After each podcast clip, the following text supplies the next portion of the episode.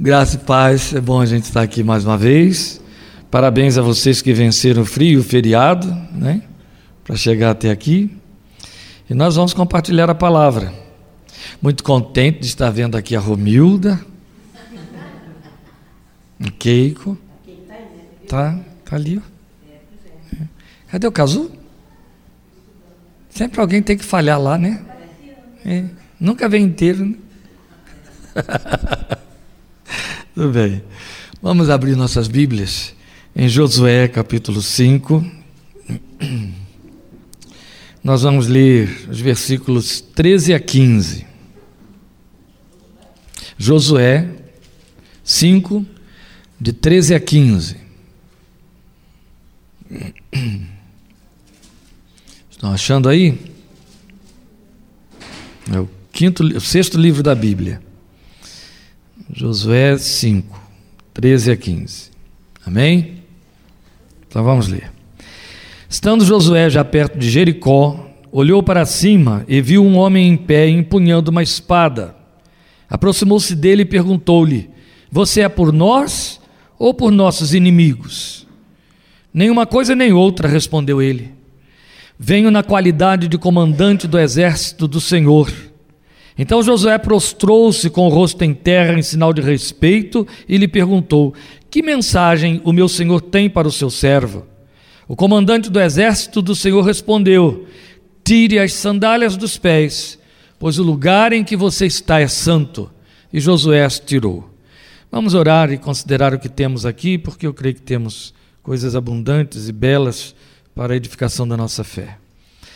Eterno Pai, com gratidão a Ti por meio de Teu Filho Jesus, pela oportunidade de abrirmos a Tua palavra e de compartilhá-la com os Teus filhos aqui reunidos, rogamos que o Espírito que a inspirou, o Espírito Santo de Deus, esteja atuando agora através das nossas vidas, em nossos corações, em nossos ouvidos, em nosso entendimento, para que a Tua palavra cumpra o Teu propósito de nos trazer o conselho de Deus ao nosso coração, a nossa fé, para corrigir, para ensinar, para inspirar, para nortear, para renovar em esperança, para consolar, edificar, exortar, conforme a proposta da palavra da profecia, por amor de teu santo nome. Que o Senhor se assenhoreie se sirva de nós conforme o teu querer, porque nós nos lembramos e nos conscientizamos de que este é um momento muito eh, sagrado e significativo, porque é aquele momento sobre o qual, o qual concorrem promessas da tua palavra. Quando disseste que a tua palavra jamais voltará para ti vazia, nós cremos nisto. Quando disseste que tu velas sobre a tua palavra para cumprir. Nós cremos nisto também quando disseste, Senhor Jesus, que onde houvesse dois ou mais reunidos em teu nome, tu ali estarias em seu meio. Nós cremos que estás aqui e isso é quanto basta para a nossa fé. Mas pedimos que despertes o nosso coração para nos apercebermos da, da grandeza da tua gloriosa revelação e da grandeza da tua gloriosa presença. Dá-nos corações sensíveis à tua voz e ao teu mover entre nós por teu imenso amor. Nós te agradecemos, oramos, esperando na tua graça, colocando as vidas que aqui estão em tuas santas mãos, para que o Senhor possa tratar com cada um conforme o teu propósito e a necessidade de cada um, Senhor, que tu encontras, que tu percebes, que tu conheces. Nós te rogamos por meio de teu santo filho Jesus e para louvor de tua glória. Amém. Muito bem, nosso desejo de compartilhar esta palavra com vocês, vocês vão perceber na medida em que nós é, declinarmos aqui o tema, a ênfase que desejamos apresentar dentro do texto de Josué 5. Eu não vou estar aqui repetindo a história de Josué 5, eles estão na iminência de conquistar a cidade de Jericó, eles têm um desafio muito grande, vocês conhecem a história, sabe que a cidade estava fechada, as muralhas lá impedindo o avanço de Israel para cumprir a promessa que Deus lhes deu de conquistar Jericó, de vencer, e eles estavam no impasse, já haviam enfrentado coisas muito difíceis, e agora Josué se apresenta diante de Deus antes desse momento de confronto, de ataque de Jericó, é, precisando conhecer estratégias, saber como fazer para vencer, para avançar. E aí ele para diante do Senhor e ele tem um encontro com uma manifestação de Cristo Jesus. Você teria todo o direito de dizer assim: onde você leu aí que foi Jesus que apareceu a ele? Mas é bom que a gente entenda, isso aqui faz parte da teologia cristã somente. Todas as vezes que o Velho Testamento personifica uma manifestação angélica, quando personifica uma manifestação angélica, e muito especialmente no Velho Testamento, e muito especialmente quando dá a essa personificação o nome de mensageiro do Senhor, ou o anjo do Senhor, está nos apontando o que nós conhecemos como teofanias, ou as aparições de Cristo pré-encarnado, na antiguidade, antes da sua encarnação. Então, o mensageiro do Senhor no Velho Testamento era sempre a presença de Jesus. É ele que você vai ver na fornalha ardente, é ele que você vai ver na cova dos leões, é ele é lá com Daniel, é ele que você vai ver em muitas instâncias aparecendo, lutando com Jacó no Val de Jabó, que foi a, a, o tema de nossa última meditação aqui, não é? A fé que luta, ou a luta da fé, e em tantos outros incidentes e circunstâncias e detalhes. Não menos aqui, nesta situação diante de Josué, e ele se apresenta com um título muito especial. Mas eu queria situar você só um pouquinho em cima do momento que está vivendo não só Josué, quanto a nação de Israel, para que você entenda até onde isso aqui nos alcança e tem a ver conosco, com nossa vida espiritual e nossas esperanças que redundam da fé. É, Israel estava exatamente vivendo o momento de sua primeira conquista da promessa. Eles haviam acabado de celebrar a sua primeira Páscoa na terra da promissão. E vocês lembram que eles vinham cumprindo a Páscoa há 40 anos desde que saíram do Egito? Esta é a quadragésima primeira vez. Durante 40 anos, eles cumpriram a Páscoa no deserto, celebraram a Páscoa no deserto. Ao longo dos 40 anos, entre tantas coisas que você lembra bem que estão narradas para nós e são lembradas, são perpetuadas na memória de Israel, que aconteceram lá, há algo muito específico, muito especial, que ficou em lugar comum.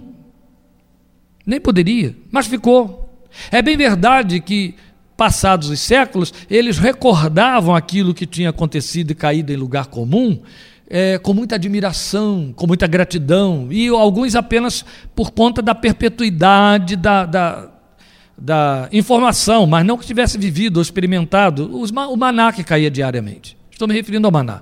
40 anos, todos os dias, eles se alimentavam de um pão que vinha do céu, que era o maná que Deus lhes havia dado. Quando Israel celebra a 41 primeira Páscoa, que é esta que está aqui narrada neste capítulo 5, o maná cessa. Eles celebram o maná com pães asmos, de trigo tostado e grãos tostados, do que havia sido colhido na terra pela primeira vez. Uma vez que agora eles podem usufruir da conquista e usufruir o fruto do seu trabalho, daquilo que eles plantaram, Deus faz cessar o maná. O maná acaba.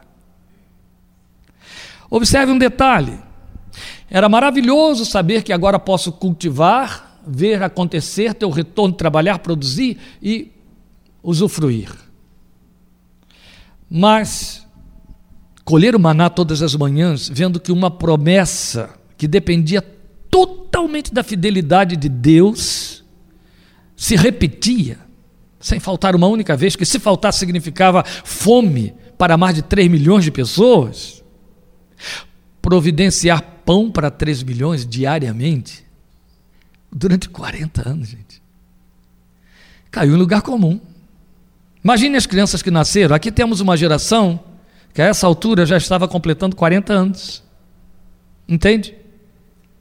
Há 40 anos que aquela gente sabia o que, que tinha para o café da manhã e de onde vinha. E se acostumou com isso. É bem verdade que Deus fazia com que algo acontecesse para que isso não caísse tanto em lugar comum. É que o maná cessava todo sábado. Mas para cessar no sábado, o que, que tinha de acontecer na sexta-feira? Falem alto. Tinha que, tinha que cair em dobro. Certo? E eles teriam de guardar. Então era incomum sob todos os aspectos. Porque se já era anormal você amanhecer o domingo e encontrar lá o maná sobre a terra para ser colhido, posto na mesa e comido. Imagine saber que isso vai ter que se repetir mais seis dias, e no, no, no sexto dia ele tem que vir em dobro, porque no sétimo dia não virá. E também, que coisa incomum, não veio mesmo no sétimo dia. Isso não cai em lugar comum? Cai. Vai se repetindo. Eu nasço nesse contexto, isso faz parte. É preciso que a mamãe fique dizendo: vamos dar graças agora por esse maná, porque amanhã vamos ter maná de novo, porque esse maná só vem lá do alto, viu? Isso não faz parte do clima, não faz parte da. Já pensou convencer criança disso? Não faz parte do clima, tem que dizer todo dia. É claro que o que Deus fazia para impedir que caísse no lugar comum era fazer cessar no sábado. E repetia no domingo. Maravilhoso. Mas houve uma manhã em que cessou mesmo. Foi a manhã seguinte ao dia da 41 primeira Páscoa. E aí todos eles entenderam. Acabou, gente. Vamos criar aqui umas histórias. Eu penso assim: havia lá uma família evangélica nesse meio que frequentava uma igreja tradicional. Na manhã da Páscoa do 41 dia, no café da manhã, quando a mãe da família evangélica tradicional foi dar graças, disse: Ó oh Deus, obrigado pelos 40 anos que o maná caiu sobre a terra. Ó oh Deus, se a gente amanhã precisar de maná de novo, o Senhor torna a fazer. Aí vamos pensar nos outros não tradicionais orando no dia seguinte. Ó oh Deus, obrigado pelo milagre que o Senhor fez durante 40 anos, fazendo o maná cair todos os dias. Ó oh Deus, faça um milagre amanhã de novo, mesmo que não seja o maná, mas continue fazendo milagre para que eu continue sendo crente. E tem um outro grupo ainda, menos e menos ainda tradicional, que foi orar desse jeito. Oh Deus, por que, que o Senhor fez cessar o maná? Foi coisa do diabo. Não deixa o diabo vencer, Deus. Faz o maná vir amanhã outra vez. Vocês estão rindo, mas esses somos nós. Porque o que Deus estava dizendo a Israel na manhã do quadragésimo, da quadragésima primeira Páscoa é: o milagre continua, gente, só que agora ele não vem do alto, ele nasce da terra.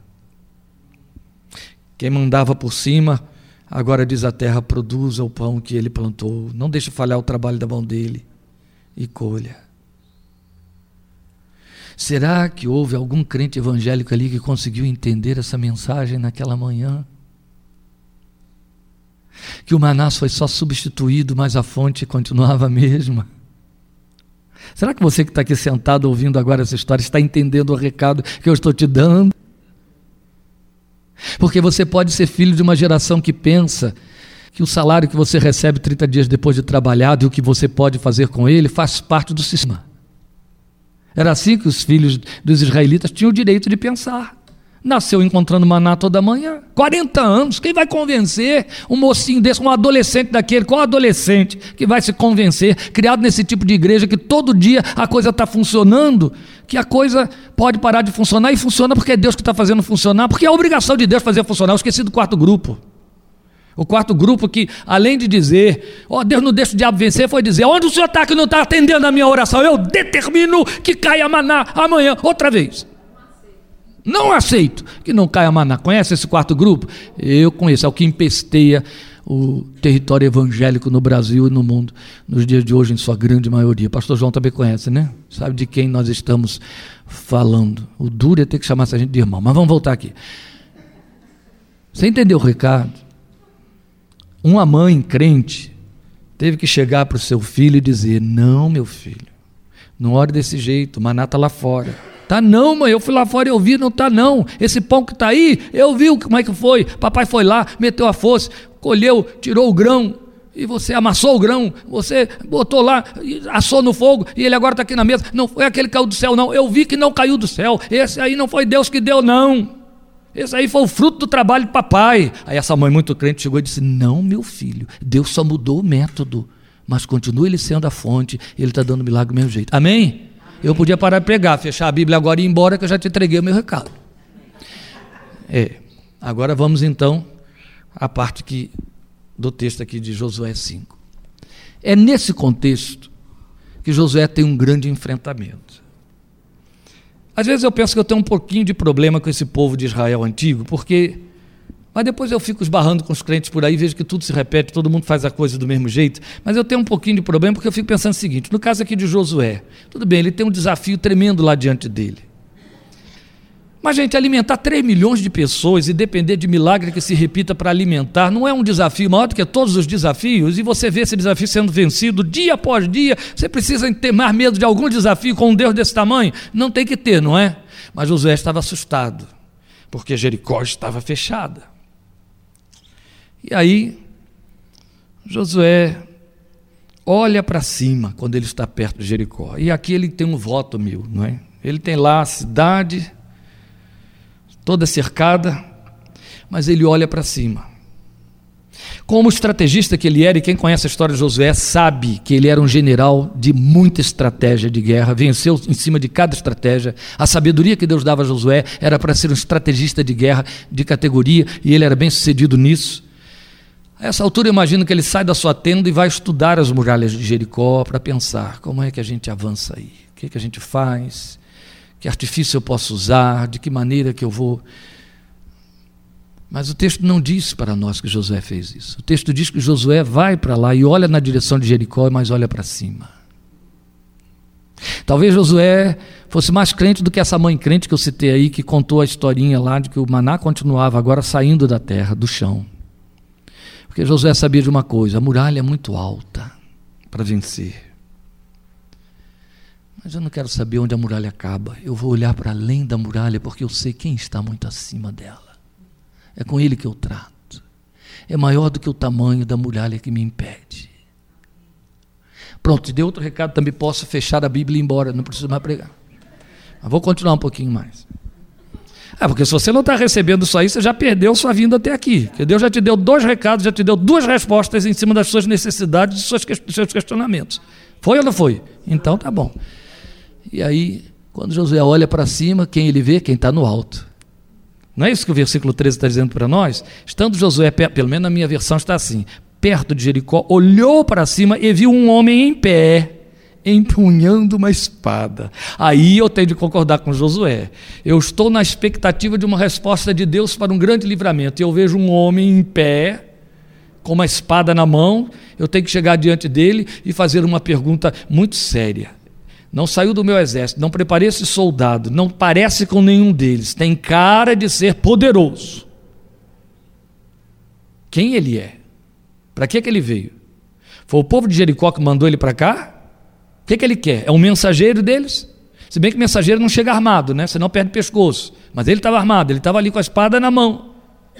É tão ousado, tão desafiador que veio com espada. Josué é um general do lado de cá. Ele fica pensando: ali tem um comandante, aqui está outro comandante. Ele ainda não sabe que aquele é comandante. E por isso que ele vai procurar saber quem é você. Mas olha a maneira como ele pergunta aproximou-se dele e perguntou-lhe: Você é por nós ou contra nós? Ah, não está escrito isso aí, pastor. Está sim. Ó, você é por nós ou por nossos inimigos? Isso não significa ser contra nós? Você é a nosso favor ou contra? Mas eu vou à colocação dos termos em que Josué fez, porque ela é muito importante. Você é por nós ou por nossos inimigos? Ele quer uma resposta. Ele é responsável por uma multidão incontável de mulheres, de idosos e de crianças que podem perder a vida se essa batalha, se essa campanha for mal sucedida. Ele é responsável pela vida dessa gente. Isso está pesando sobre os ombros dele. Ele está tenso. Então ele quer uma resposta precisa por vocês ou contra vocês. Então vamos negociar aqui. Você é por nós ou pelos nossos inimigos? E a resposta? Nas versões antigas, ela é tão indefinida quanto na minha, mas na minha ela é indefinida e embaraçosa. Na versão mais antiga, nas que vocês usam, a resposta é não. Não disse o quê? Eu fiz uma pergunta que tem de ter uma resposta sim e qual é o sim? Não, não é nem ou não. Sim e sim o quê? Certo? Você é por nós ou pelos nossos inimigos?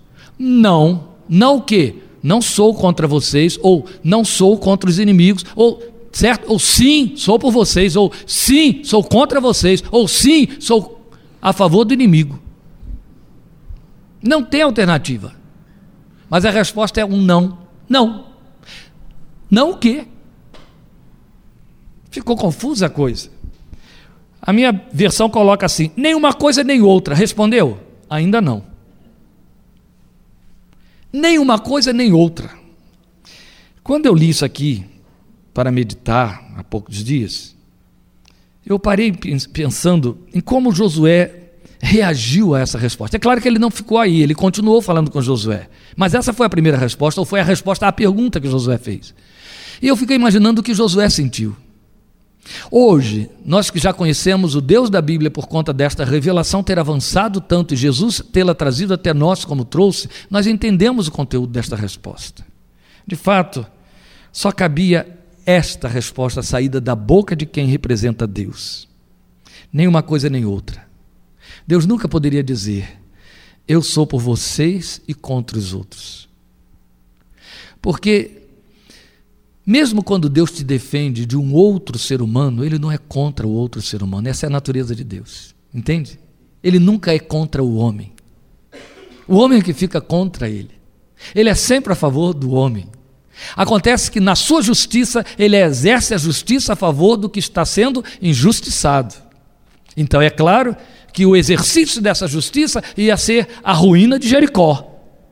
Mas isso não significava que Deus era contra o povo de Jericó. E a prova que nós damos disso é que a primeira preocupação de Deus foi salvar Raabe e a sua família que estava lá dentro e que eram de Jericó.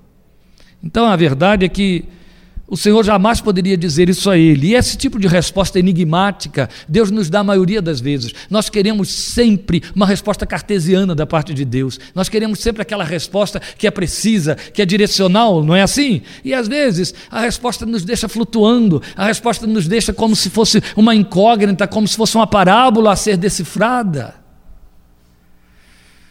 Mas há tanta razão em Deus para nos dar essas respostas que parecem enevoadas e não com precisões matemáticas como nossa mente deseja. A começar pelo fato de que nós não somos precisos e não temos precisões matemáticas pelo simples fato de sermos seres humanos. Somos totalmente indefinidos em nós mesmos, não é assim? Mas a outra razão é porque quando formulamos um pedido, quando fazemos uma oração a Deus, nós os fazemos calcados em vontades e desejos que não conhecemos. A Bíblia diz o que a terapia prova: o ser humano não se conhece. Jeremias disse isso. Enganoso é o coração, desesperadamente perverso. Quem o conhecerá?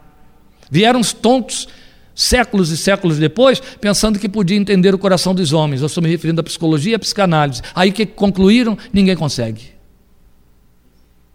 E a verdade é que quando o ser humano formaliza o crente, como ser humano, formaliza diante de Deus uma súplica, uma oração, ele está calcado na vontade de um coração que ele não controla, que ele não domina. Deus não pode dar uma resposta diretiva e precisa em cima dessa súplica, porque essa súplica pode estar totalmente na contramão da vontade sábia e santa de Deus. Por outro lado, não significa que Deus não vai atender, só que Ele não vai atender daquela maneira, segundo aquela formulação, segundo aquele desejo, Ele vai atender segundo a sua soberana e irresistível vontade. Por isso, maior parte das vezes a resposta de Deus é nenhuma coisa nem outra.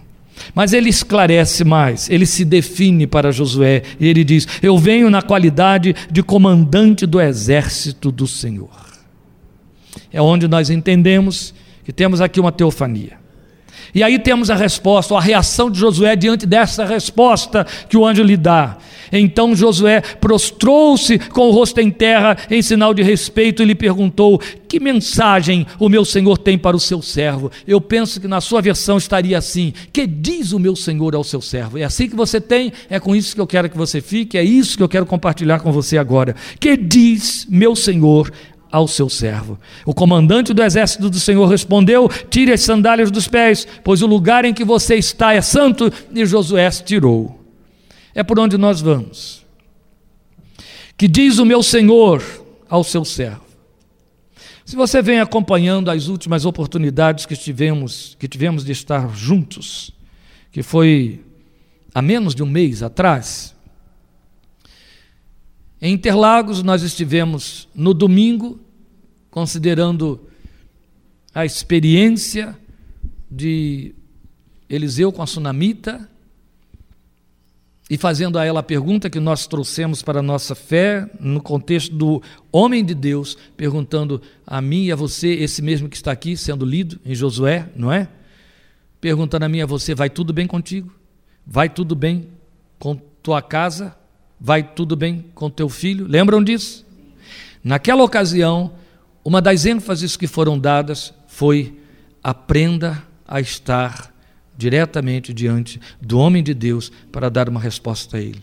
Separa, separe-se para falar com ele em particular. No dia seguinte, estávamos aqui. E no dia seguinte fomos considerar a experiência de Jacó no Val de Jaboque, confrontando o anjo e estando a sós. E para ter essa experiência e passar por esse momento do qual ele dependia toda a sua história, toda a sua população, seu povo, Jacó se separou e separou tudo de si para ficar sozinho com o Senhor. Estávamos reforçando o que tinha sido dito na véspera em Interlagos: fique a sós com teu Deus. Ontem estávamos ali, não foi assim? E ontem qual foi a ênfase? Bendito seja Deus que não, é, não que me responde à oração e nem afasta de mim a sua graça. A nossa ênfase foi para você conhecer e crescer no conhecimento do Senhor. Não adianta você se enfiar em Bíblia e aprender todos os compêndios de teologias e todos os dogmas que você não conhecerá Deus. A via de você conhecer Deus é sobre os joelhos, em oração, em particular com Ele. Estamos vindo ao mesmo tema. Porque ninguém pode ter a pretensão chegar para Deus e perguntar: Que diz o meu Senhor ao seu servo? Se não se separar em oração diante dele. Mas não é nem exatamente nesses termos em que queremos colocar isso. O que eu quero colocar diante de vocês, depois de todo esse preâmbulo que foi feito aqui, é quanto pesa sobre mim e sobre você, como crentes nesta geração, a necessidade de ter uma palavra específica de Deus para a nossa fé, particular. E vamos esclarecer isso à luz deste texto a necessidade imperiosa sobre o nosso coração, nos levando a questionar e procurar saber que diz meu Senhor ao seu servo hoje o que o Senhor tem para me dizer, o que diz o meu Senhor ao seu servo, que palavra tem para mim. Ainda hoje discutíamos isto na casa da pastora Letícia cedo, quando ela estava falando sobre a experiência que é comum aos pastores, mas com muito lamento, dos, grandes, dos contínuos telefonemas de pessoas que querem respostas prontas de Deus através de terceiros, aqueles que ficam sacerdotalizando o ministério não é? Querendo colocar aí intermediários entre nós e Deus. Fariam melhor se não tivessem saído da igreja medieval, onde isso está franqueado, onde isso é doutrinado, onde isso está estabelecido com encíclicas teológicas. Não é, não faz parte da revelação evangélica. No entanto, os crentes ainda mal resolvidos com aquela religiosidade pagã, eles vêm para cá e ficam ainda nessa insistência. Eu quero ouvir algo de Deus através de você. O que é que Deus tem para me dizer a seu respeito? O nome desse crente é malandro, vagabundo na fé. Sabe por quê? Ele não quer pagar preço, ele não quer buscar, ele não quer ouvir direto através de Deus. Ele, ele arranja desculpas, ele se acha muito pequenininho, muito humildezinho, ao mesmo tempo que ele está dizendo: você é maior do que eu, você é mais santo do que eu, você está mais perto de Deus do que eu. Uma ensalada, como dizem os espanhóis, de mentiras que é o me engana que eu gosto. Porque, na verdade, o que ele está em resumo dizendo é: eu sou suficientemente preguiçoso para não ter interesse em buscar ouvir Deus. Mas você pode fazer isso por mim. Ou quem sabe até eu te pago para que você faça isso por mim. É mais ou menos por aí. Quando na verdade o Evangelho te alcançou, porque Deus quer o um encontro pessoal com você. E o que deveria ser imperativo sobre a nossa experiência individual era: que diz o meu Deus a mim? Lembram de Abacuque? Eu vou me colocar sobre a minha torre de vigia para ver o que, o que Deus me dirá. Eu vou ficar lá até que Deus me fale. É isso que ele está dizendo. Eu vou ouvir Deus me falar. É bem verdade, são os extremos, né? Que no outro extremo nós, estamos, nós temos aqueles que acham que Deus está falando com eles o tempo todo, tem resposta para tudo, e sempre colocam na boca de Deus essas respostas todas. São as mais abissais possíveis, as mais absurdas possíveis, respostas burras a maioria das vezes, mas eles insistem em dizer para o outro que é a resposta de Deus. A gente chama isso de transposição. Ele está apenas fazendo é, Deus o, o, o, o espelho dos seus, dos seus desejos. Então ele joga para a boca de Deus que é para poder se convencer de que aquilo é real, mas é, é apenas a expressão do desejo dele. E às vezes são as respostas mais absurdas possíveis. Porque Deus me disse ontem, porque Deus me disse hoje, Deus está me dizendo, quer dizer, o superego dele está dizendo isso para ele. Aí ele atribui a Deus. E se Deus fosse o superego dele, já seria bom, né? Mas não é nem isso. E a verdade é que é o outro extremo. Nós não estamos dizendo que Deus tem que dar respostas a você. O que nós estamos dizendo é que, à luz da experiência de Josué, você necessita buscar uma resposta de Deus. São coisas diferentes. Você precisa que Deus fale com você. A minha fé, a sua fé, precisa ser alimentada pela voz de Deus. E nós temos um Deus que se anuncia na Sua palavra dizendo: Eu quero que você me ouça.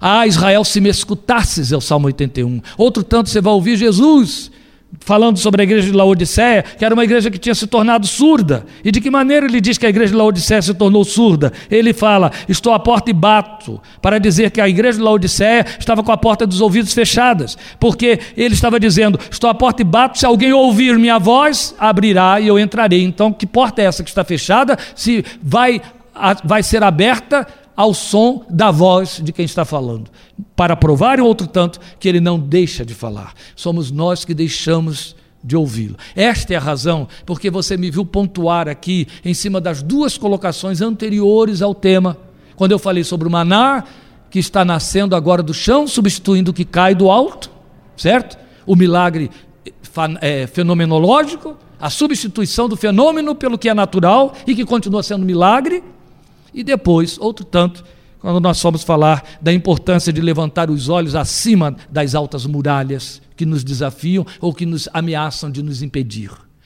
Aí você já recebeu seus recados. Então, se você de fato está aberto para ouvir Deus, você vai ouvir porque Ele sempre está falando.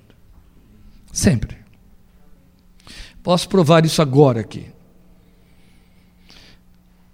Ali ele estava presente quando eu preguei este texto da última vez que preguei, que faz. Foi no dia 2 de abril, 4 de abril. E ela sabe que eu não fiz nenhuma dessas abordagens que introduziram este texto. Então essas abordagens foram exclusivas para vocês esta noite. Entende? Por isso que eu fui dizendo, você entendeu, você entendeu porque eu sei que era só para você. E é exatamente isso. Tudo bem, aqui você colocaria, ah, eu estou numa posição de ouvir Deus porque eu estou num culto onde tem uma ministração. Mas o que precisamos salientar aqui é que o ponto de partida é o desejo de ouvir. E aí, Deus não vai ficar limitado a um culto, a um local, a uma reunião em Pinheiros, em Interlagos ou na igreja tal. Jamais. Deus não vai ficar limitado ao fato de você receber um telefonema ou um crente bater na sua porta. Não.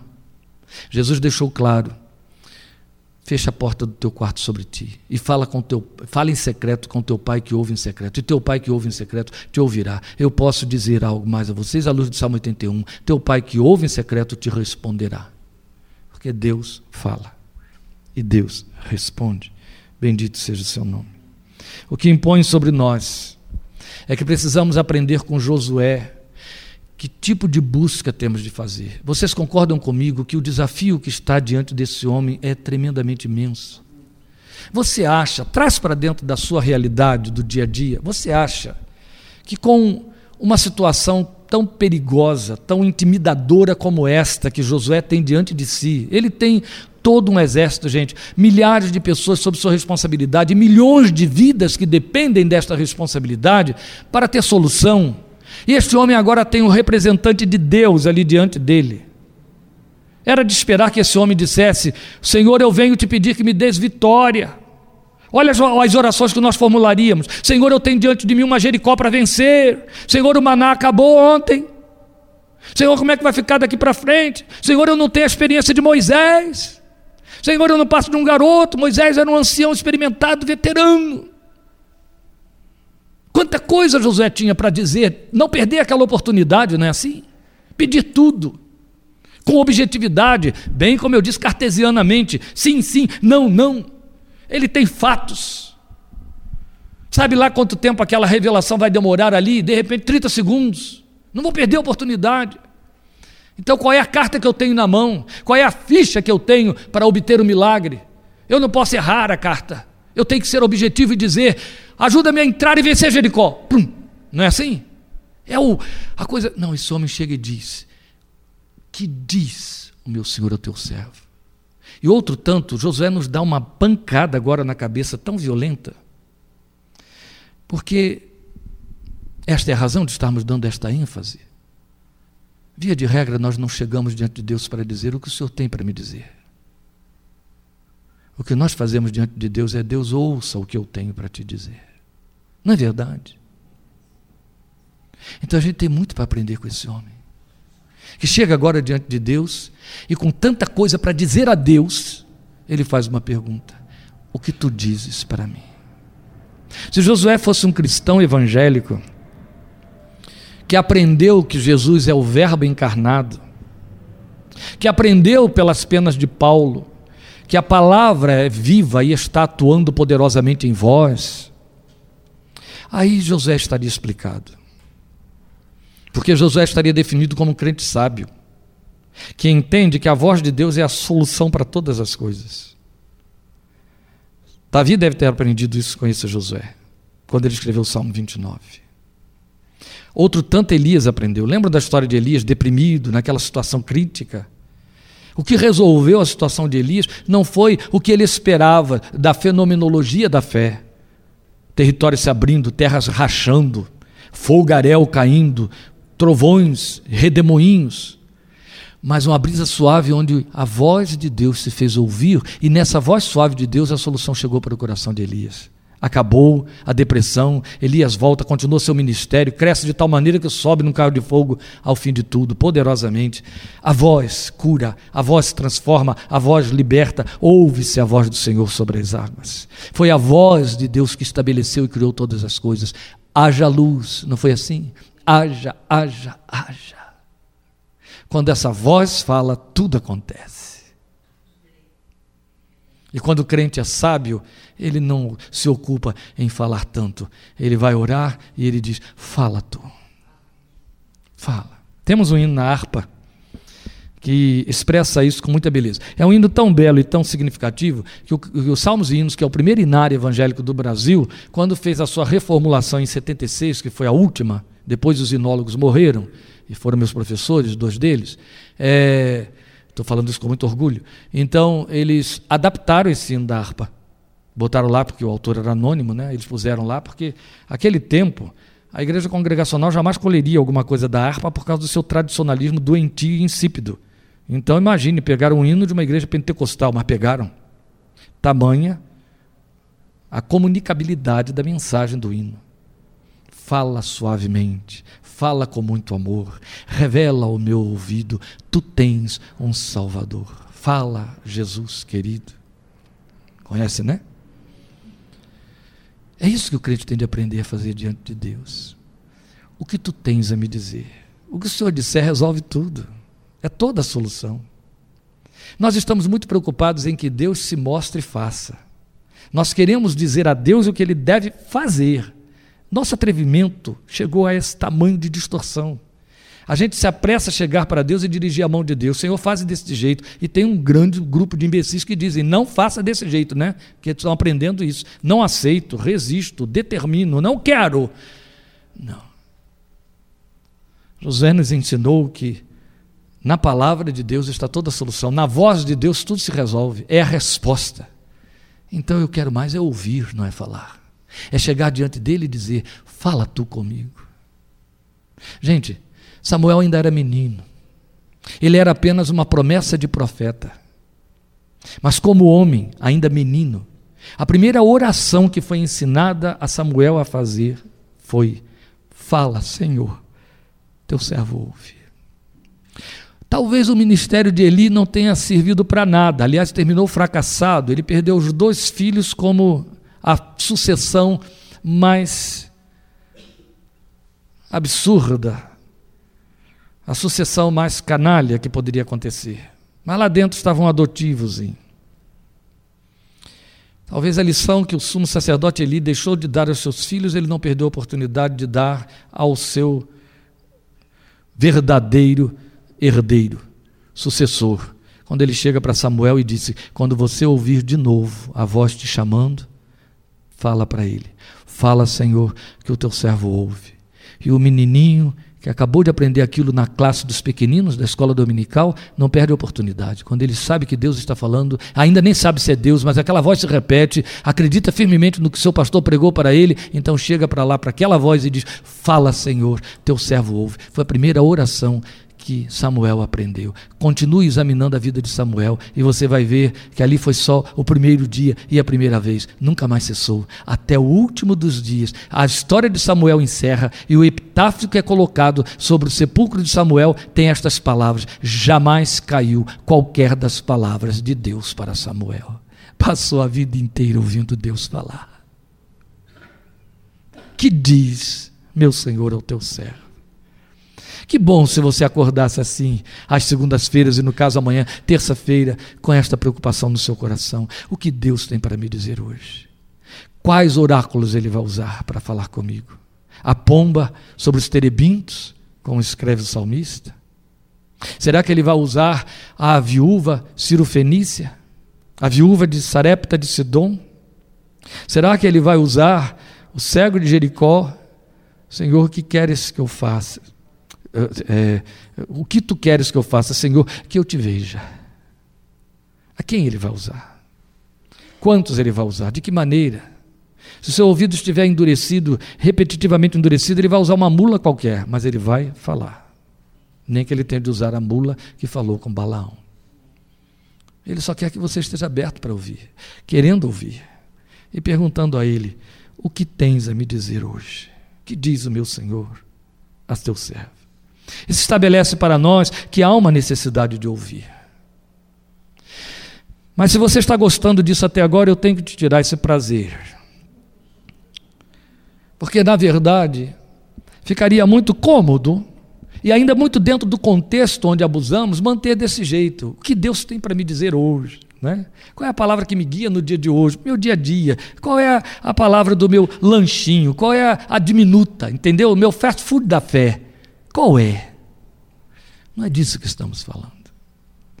Quando nós estamos dizendo que é necessário fazer a pergunta de Josué, que diz meu Senhor ao seu servo? Gente, eu associo esta pergunta de Josué a Filipenses 4,7. É belíssimo. Porque em Filipenses 4,7 você tem um texto em que Paulo diz assim: Não fiquem ansiosos por coisa nenhuma. Antes, façam conhecidas diante dele as vossas petições por meio de orações, etc, etc.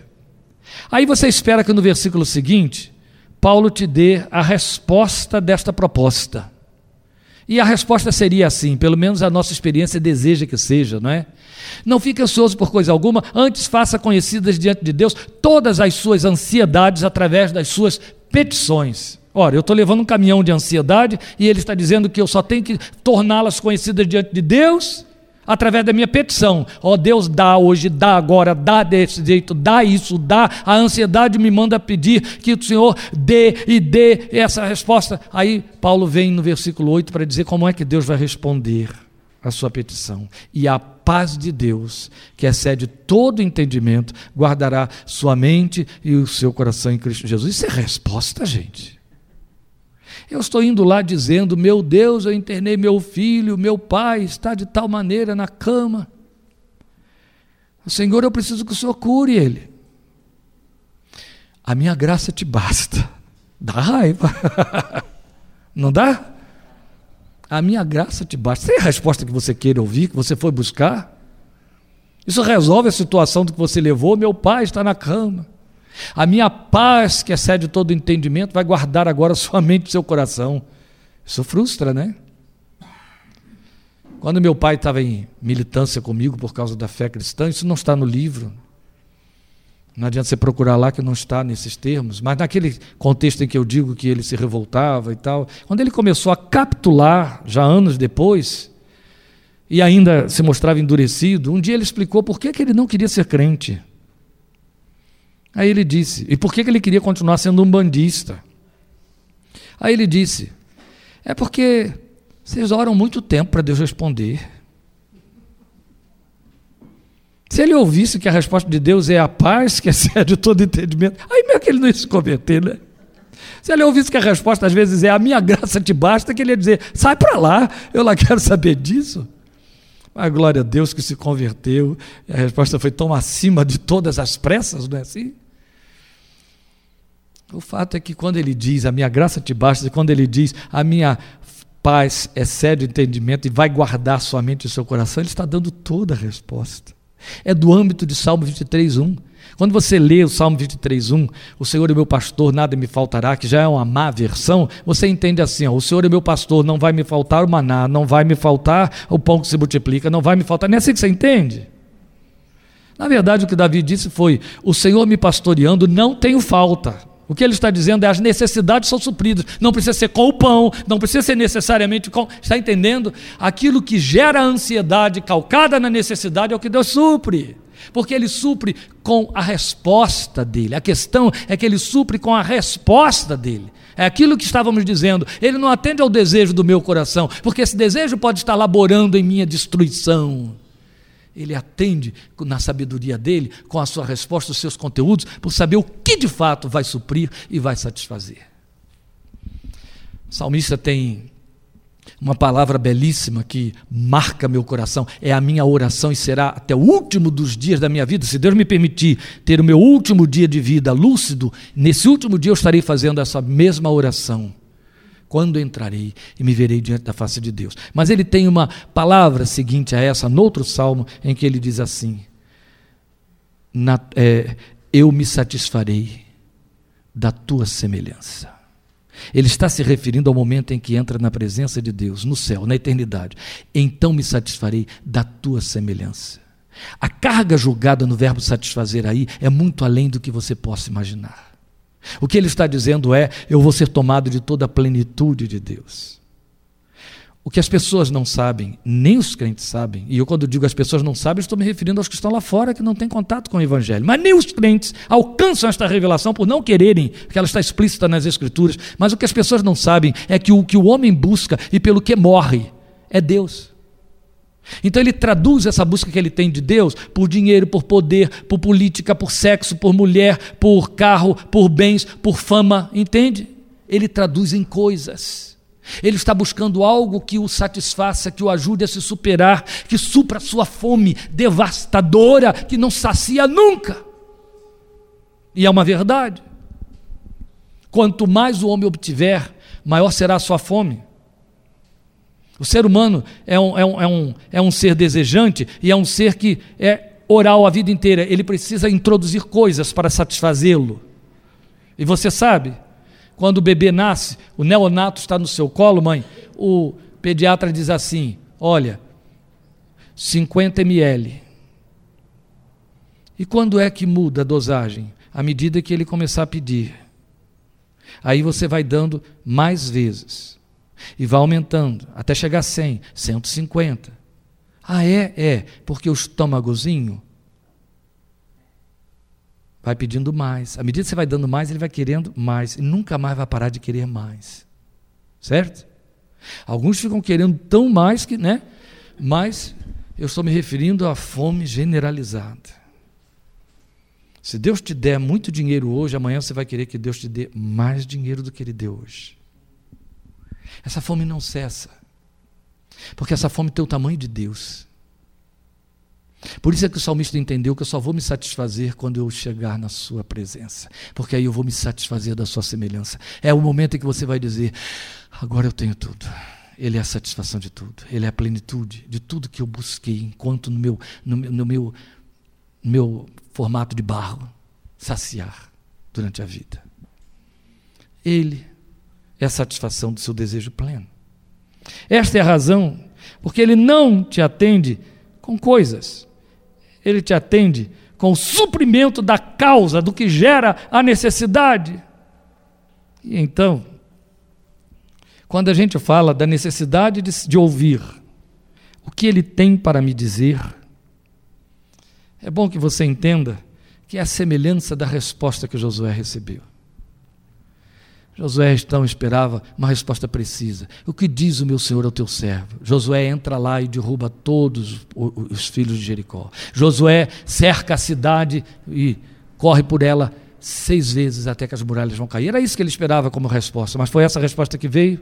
Não. A resposta que veio não respondeu coisa nenhuma. A resposta que veio foi semelhante, por isso que eu disse que eu compararia a Filipenses 4:7 e a paz será o teu entendimento. Josué, tira as sandálias de teus pés, porque o lugar em que tu estás é terra santa.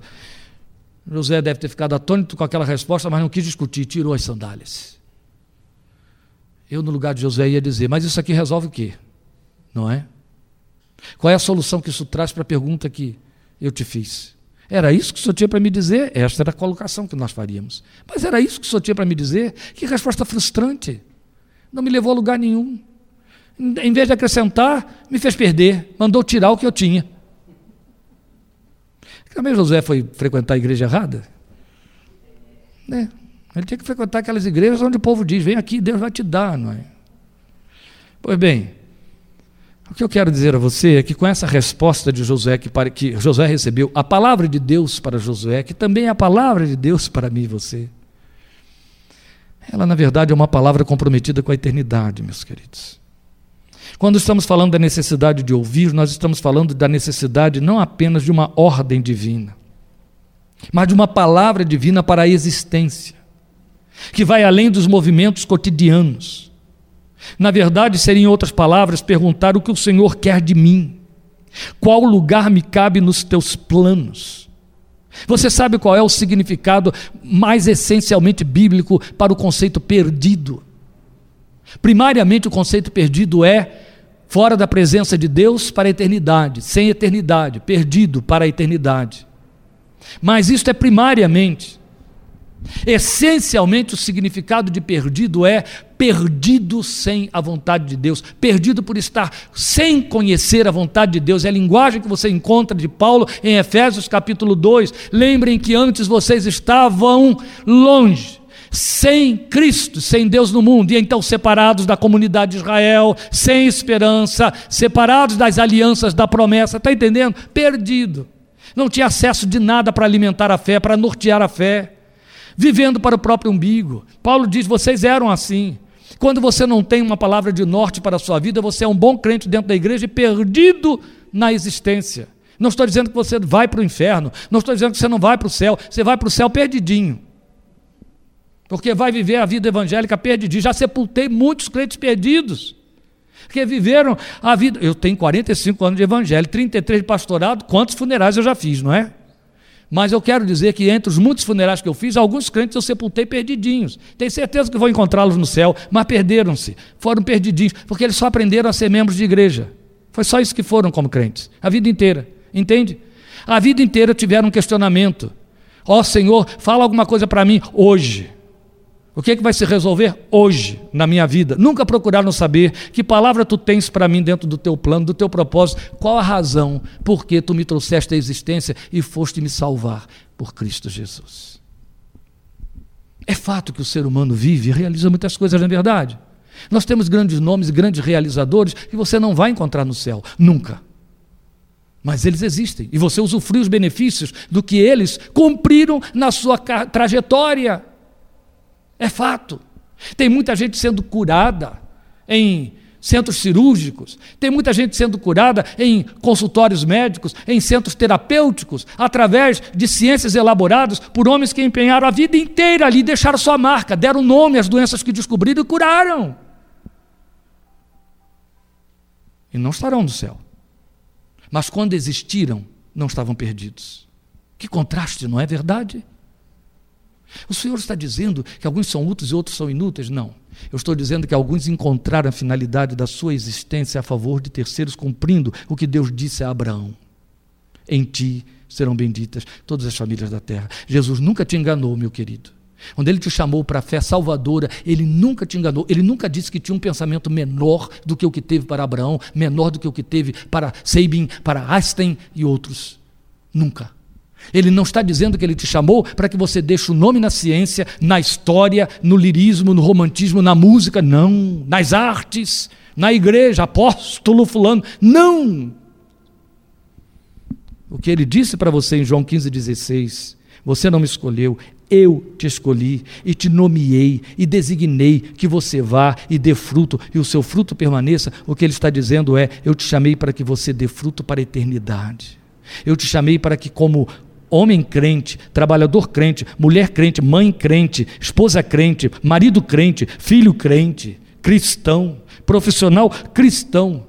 Você, nesta sua forma de ser, produza fruto que seja eterno, produza para mim.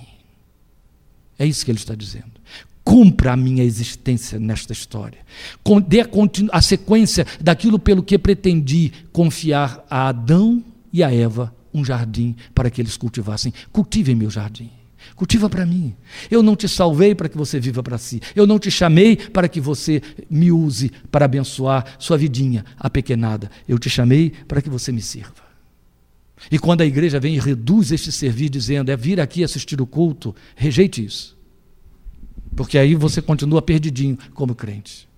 Entende? Qual é o legado que você vai deixar como cristão na sua existência? Aqui eu não sei se já tive a oportunidade de dizer isso, mas abro meu coração diante de muita gente e eu sempre digo isso quando eu tenho mais intimidade com alguns. Eu só tenho uma preocupação premente na minha vida pela qual eu oro todo dia.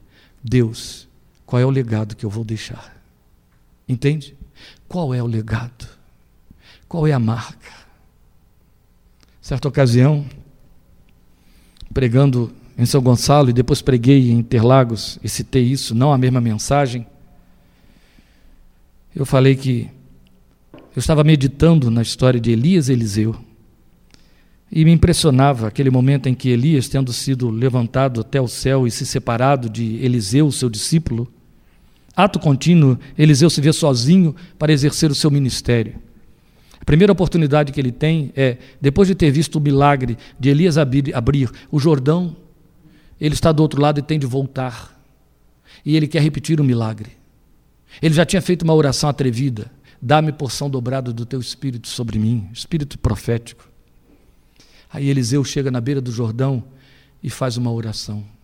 E a oração de Eliseu foi: Onde está o Senhor, o Deus de Elias? Quando eu meditei nisso, eu estremeci de alto a baixo.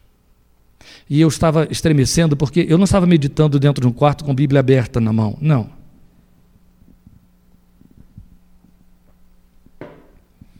Eu estava meditando, andando por meus bosques lá de Analândia. Eu estava chegando perto da beira de um riacho onde eu costumo ficar, sozinho ali, só ouvindo o murmúrio das pedras, das águas nas pedras. Naquele momento, eu estava dizendo a Deus, eu queria a porção dobrada do Espírito de Deus sobre Dorcas no meu ministério. Gente, isso aí deve ter um ano e pouco. Então não pense que foi há 20 anos atrás. Eu queria ter porção dobrada do teu Espírito sobre Dorcas em mim. Porque eu preciso deixar este legado, porque eu estou muito à vontade para dizer ao Senhor, como Eliseu disse a respeito de Elias: onde está o Deus de Dorcas na minha vida? Onde está o Deus de Elias? Eliseu disse. Outro tanto eu tenho o direito de dizer diante de ti: onde está o Deus de Dorcas? Porque Dorcas me deixou a marca desse Deus na vida dela. Entende? E aí eu disse para Deus: quando eu partir, permite que haja pelo menos meia dúzia que orem ao Senhor e digam onde está o Deus de Kleber. Se isso não acontecer, Deus, perdemos tempo, tu e eu. Meus amados, não é procurar saber o que o Senhor tem para me dizer para eu resolver amanhã a minha encrenca no escritório. É o que o Senhor tem para dizer para a minha existência. Para que me chamaste? Por que me conquistaste? Por que não me deixaste lá onde eu estava? Por que não me deixaste morrer aos 15 anos? Por que o Senhor quis que eu viesse até aqui? Por que, que o Senhor quis que eu continuasse? Por que, que o Senhor me alcançou aos 16 e não aos 55? Por que, que precisou que fosse lá atrás? Eu tenho de ter resposta para isso. Você está fazendo essa pergunta? É a única palavra que me interessa ouvir de Deus. O que o Senhor tem a dizer ao teu servo? A necessidade de ouvir tem que te mover. Depois que você tiver necessidade de ouvir, eu sei que ainda tem tempo, bebe água. O espírito de Ariovaldo desde ontem está sobre mim. Ontem eu sentei, hoje eu bebo água para continuar falando, mas eu já fechei a Bíblia.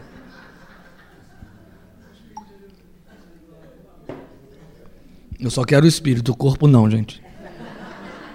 Desculpa, irmão, mas é que eu estou lutando contra essa barriguinha. A sua é maior. Tá magrinho? Então pode vir o corpo também. A questão é que não é apenas querer saber, é como perguntar. Esta é outra lição que José deixa para nós. Eu não vou gastar tempo em cima disso, porque eu acho que o que eu tinha de mais importante para dizer eu encerrei. Mas eu quero dizer para você que Josué assume um posicionamento para ouvir. O seu texto mostra para você que quando ele ouve o comandante do exército se apresentar e dizer quem é, eu venho como comandante do exército do Senhor, Josué se prostra no chão. Ele põe o rosto na terra. E o texto diz assim: em sinal de respeito. Sabe o que, que se figura para mim esse prostrar de Josué? Que ainda não satisfez o coração de Deus, você sabe que não, você vai ver logo depois, já, já adiantei. Significa rendição, entende? Eu não tenho mais altivez, eu me rendo. Eu, eu, sempre comparo esse tipo de posicionamento com a história de Marta e Maria na ressurreição de Lázaro. Sempre. Ouvi isso desde meus 16 anos. Que há uma postura em Maria e outra totalmente diferente em Marta. As duas estão sofrendo a mesma dor, as duas têm o mesmo luto, as duas têm o mesmo questionamento para o mesmo Deus. Mas quem vai primeiramente ao encontro de Jesus com o seu pranto e a sua, a sua queixa é Marta. E o texto é claro quando mostra para nós que Marta se encontra com Jesus e a primeira coisa que ela disse para ele é: Senhor, se tu estivesses aqui, meu irmão não teria morrido. Ato contínuo, você encontra Jesus dando imediatamente resposta para ela. Quem crê em mim, ainda que esteja vivo, ainda que esteja morto, nunca morrerá. É, ainda que esteja morto, viverá. Tu crês nisto? Ele dá uma resposta imediata à altura da pergunta que é feita. Se tu estivesses aqui, meu irmão não teria morrido. Aí o texto mostra que em seguida vem Maria. Maria traz a mesma arguição, com as mesmas palavras, parece que as duas tinham decorado a mesma oração, não é? Senhor, se tu estivesses aqui, meu irmão não teria morrido. Mas compare uma com a outra. A primeira vem desafiadora. A segunda vem quebrantado e chorando. A primeira, Jesus responde à altura. A segunda, ele responde com lágrimas. Ele chora, ele se quebranta junto. A um coração quebrantado e contrito, não rejeitarás, ó Deus.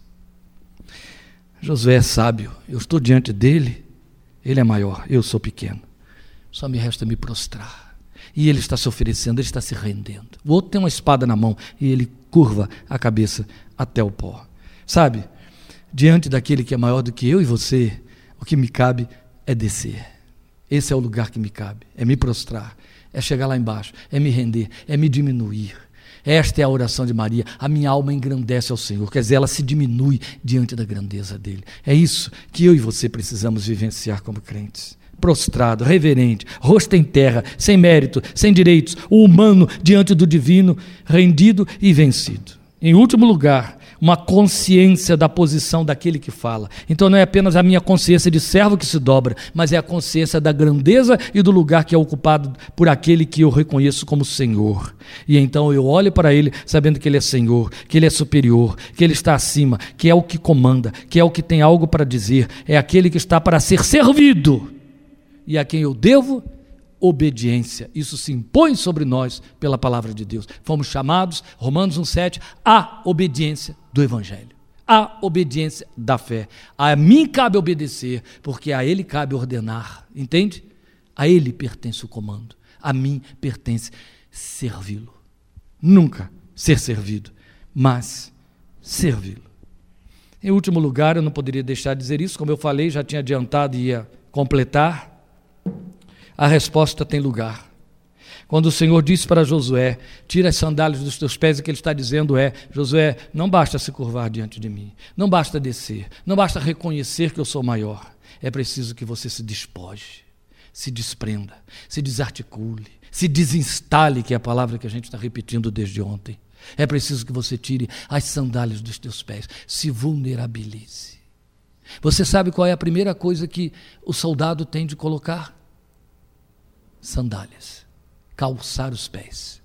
Ele não corre, ele não pisa no campo, ele não se coloca de pé, ele não tem agilidade, ele não tem destreza, ele não tem firmeza no chão, especialmente aquele tempo em que o combate era corpo a corpo, com pés descalços. Entende?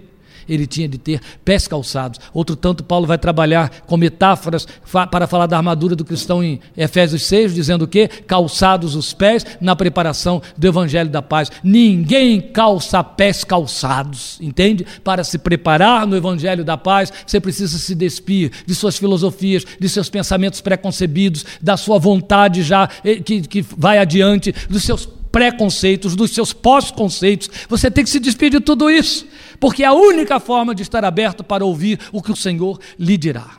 Amém? Vamos ficar de pé e vamos orar. Eu gostaria que, no mínimo, você fixasse algo que nós dissemos aqui esta noite. A primeira oração que um profeta ainda menino, promessa de profeta, ouviu e fez foi: Fala, Senhor, que o teu servo ouve.